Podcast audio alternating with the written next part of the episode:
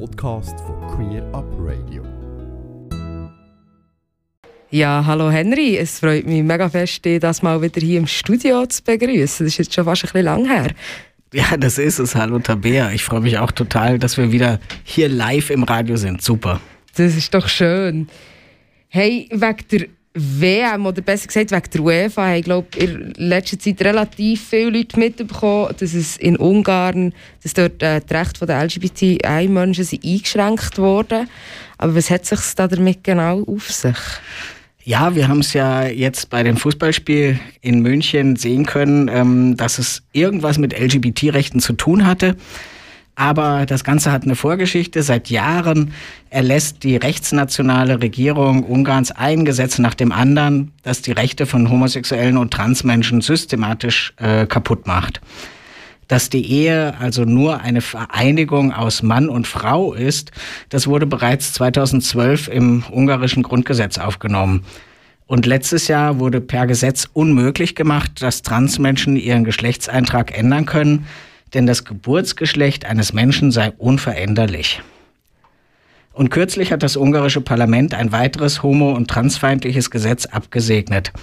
Alle Informationen und Beratungsangebote für LGBT-Plus-Menschen werden nun als Werbung für Homosexualität oder Transgender betrachtet und dürfen Kindern und Jugendlichen nicht mehr angeboten werden. Der Grund, Jugendliche könnten auf diese Weise homosexuell oder trans gemacht werden und damit an falsche Lebensweisen herangeführt werden. Naja, wenn es doch so einfach wäre, ne? Also damit geht Ungarn eigentlich jetzt den nächsten Schritt wirklich in Richtung Unrechtsstaat. Besonders perfide ist dabei noch der Versuch, LGBT-Menschen mit Pädophilen gleichzusetzen. Auch dies ist ein beliebtes Argument der rechten Rhetorik, dass sie Minderheiten zu potenziellen Kriminellen abstempeln.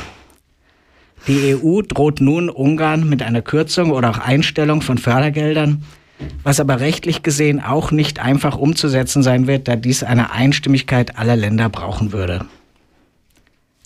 Ja, was vielleicht in diesem Zusammenhang auch noch wichtig wäre zu sagen, die, die Organisationen vor Ort in Ungarn sind auch dringend auf finanzielle Hilfe angewiesen. Darum, wenn ihr könnt, unterstützt doch eine Organisation in Ungarn, damit sie ihre wichtige Arbeit sicher mal weiterleisten können. Aber ihr dürft natürlich auch sehr gerne die Organisationen hier in der Schweiz unterstützen. Natürlich unter anderem auch TGNS, aber auch Pink Cross und Los, aber auch TAP Queer Bern, die wir später noch hören. Das ist so, ja, das ist eine, eine gute Idee, das nochmal anzusagen, denn ähm, die Organisationen im Ausland, insbesondere eben in Ungarn, ähm, denen werden natürlich sämtliche Gelder auch gestrichen. Ähm, die sind wirklich auf Spenden angewiesen und es gibt viele Möglichkeiten, wie man sie unterstützen kann. Aber schon allein, dass wir drüber da reden und äh, auf das Thema aufmerksam machen, ist schon sehr, sehr wichtig. Definitiv, es braucht, glaube ich, Unterstützung auf allen Ebenen, wo wir irgendwie nur können. Von Ungarn gehen wir weiter nach Spanien und Deutschland. Ähm, auch dort macht sich Enttäuschung breit. Warum? Ja, das ist, also wirklich, ich muss es ja selber als gebürtiger Deutscher sagen, das ist ein Trauerspiel mit dem 40 Jahre alten und völlig veralteten deutschen transsexuellen Gesetz. Ähm, es geht um die Änderung des Geschlechtseintrags. Und dafür müssen in Deutschland die Leute unglaublich hohe, hohe Hürden überspringen. Sie müssen zum Beispiel ihr Transsein durch extrem teure äh, Gutachten bestätigen lassen. Und nun hat der Bundestag abgestimmt über ein menschenrechtskonformes sogenanntes Selbstbestimmungsgesetz. Und leider wurden diesmal wieder parteipolitische Interessen über die Menschen und deren Bedürfnisse gestellt. Denn die SPD, bekanntlich eine linke Partei, und auch VertreterInnen der Linken, ebenfalls eine linke Partei, hatten gegen den neuen von FDP und Grünen eingebrachten Gesetzesentwurf gestimmt. Enttäuschung gibt es auch in Spanien. Der spanische Kongress hat sich geweigert, ebenfalls ein Selbstbestimmungsgesetz für Transmenschen in den parlamentarischen Prozess zu geben.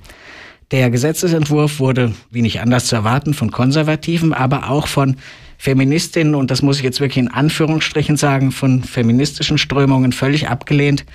Selbst die linke Regierung war gespalten. Die sozialistische Fraktion hat sich enthalten, und zwar entgegen ihnen, ihren früheren Aussagen. Ähm, und das war so kurz vor der Abstimmung, und bedeutete letztlich, äh, dass der Gesetzesentwurf nicht genügend Unterstützung erhielt, um im Kongress behandelt zu werden. Also Enttäuschung in zwei Ländern, die auf anderen Gebieten äh, im LGBT-Bereich wahrscheinlich schon ein bisschen vorwärts gemacht haben, aber wenn es um Transrechte geht, wirklich ähm, enttäuschende Urteile oder Abstimmungen geha gehabt haben.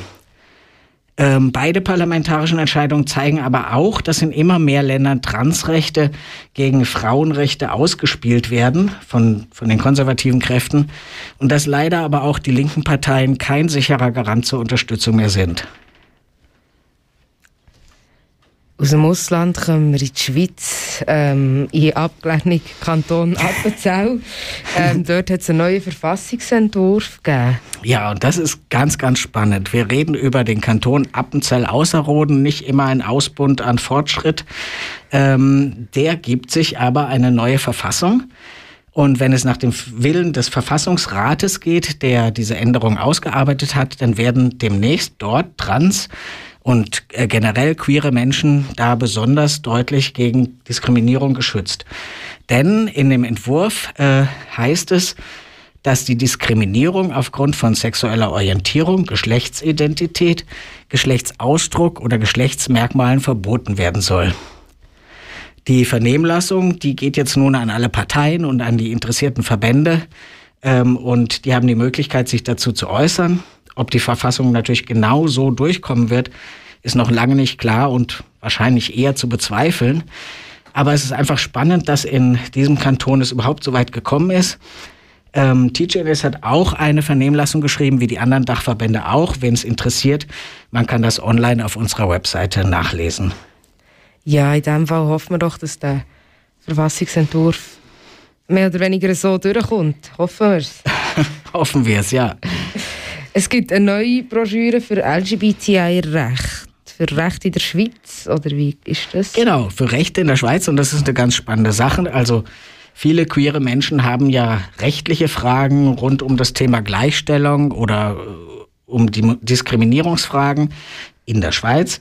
Also sei es im Alltagsleben oder im Arbeitsleben, auch an der Schule oder Uni oder das Thema Partnerschaft natürlich, ähm, Kontakt mit der Polizei, der auch nicht immer erfreulich ist, ähm, die Armee oder auch zum Beispiel das Gesundheitswesen. Und dazu gibt es jetzt eine neue Broschüre, die heißt LGBTI, meine Rechte. Hat viele dieser Fragen aufgenommen und die werden dort, und das ist ganz wichtig, auf ganz gut verständliche Weise beantwortet. Also nicht so in Juristendeutsch, sondern wirklich so, dass es jeder versteht, selbst ich. Und man findet dort auch ganz viele Adressen, äh, die einem weiterhelfen können, also Anlaufstellen für LGBT-Menschen oder andere Organisationen.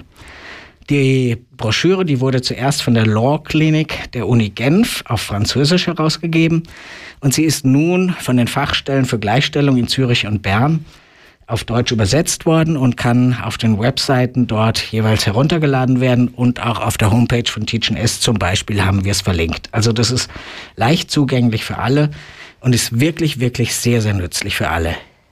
Und sicher sinnvoll, sich da einfach mal durchzulesen. Genau. Zum Schluss regen wir uns noch auf über einen Bundeskanzlei-Entscheid äh, zum Genderstern. Ja, also du hast es schon richtig gesagt. Aufregen ist gut. Es geht auch um ein aufregendes Thema, was viele Menschen bewegt.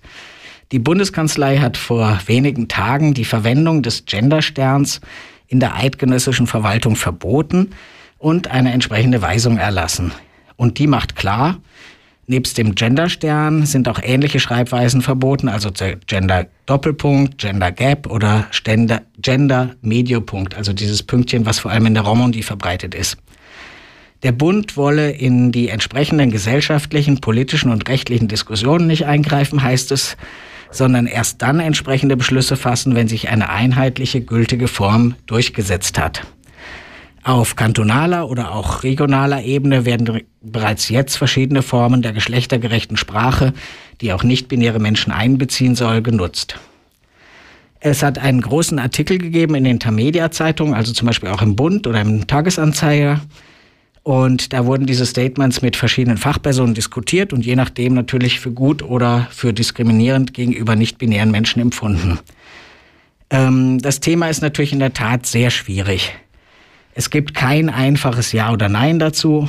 Viele Menschen lassen sich einfach nicht gerne von oben vorschreiben, wie sie zu sprechen, schreiben oder gar zu denken haben.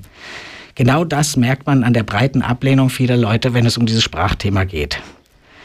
Ich finde, wir sind noch mitten in der Diskussion und es gibt viele Möglichkeiten, Menschen aller Geschlechter und Geschlechtsidentitäten sprachlich sichtbar zu machen. Keines der angesprochenen Zeichen, also der Stern, der Doppelpunkt oder der Unterstrich, haben sich bislang wirklich komplett durchsetzen können. Einheitlichkeit und damit Eindeutigkeit ist aber gerade im Rahmen von Gesetzen und Verordnungen sehr wichtig.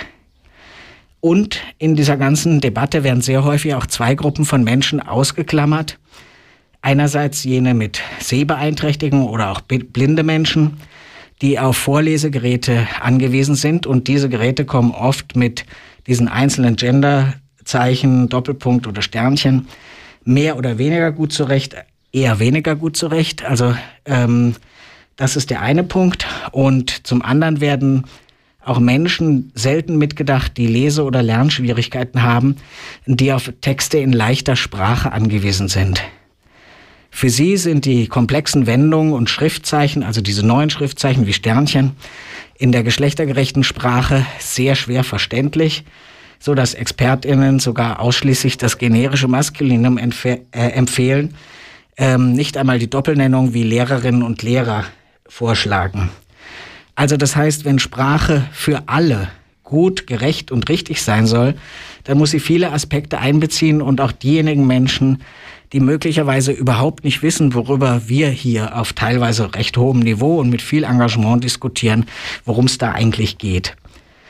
Und ich merke auch, dass der Widerstand gegen den Genderstern und Co wächst, auch teilweise in der LGBT-Community. Gibt es einige Leute, die wirklich Mühe damit haben und das auch entsprechend äußern. Ich finde eine breite Aufklärung und das konsequente Verwenden im Alltag von möglichst vielen Leuten werden meines Erachtens langfristig dazu führen, dass es sich zunehmend richtig anfühlt, Menschen aller Geschlechter anzusprechen. Ich selbst merke, seitdem ich aktiv gendere, dass es mir ganz merkwürdig und falsch vorkommt, wenn es nur das generische Maskulinum gibt. In dem Fall braucht es doch für uns einfach noch extrem viel Geduld bis alle Menschen auf dem gleichen Stand aufgeklärt sind ja, und bis alle ist, ihre Sprache Genau, es ist ein langer, langer Prozess und der wird vielleicht dann auch irgendwann von, vom Bund oder von der Bundeskanzlei nachvollzogen werden. Aber jetzt zu sagen, warum machen die das nicht, ist vielleicht wirklich verfrüht, solange es nicht einfach den einen Weg gibt oder sie sich für einen davon entscheiden, was sie offenbar nicht tun wollen im Moment. Lieber Henry, danke dir für das Gespräch. Es hat mich gefreut, dich mal wieder hier zu sehen. Und ähm, bis im August. Als nächstes hören wir noch mal ein bisschen Musik. Eins, Lied, eins von diesen Liedern, die Alex für euch hat ausgelesen, und zwar Gin Tonic. Ganze Sendungen und mehr findest du auf queerupradio.ch.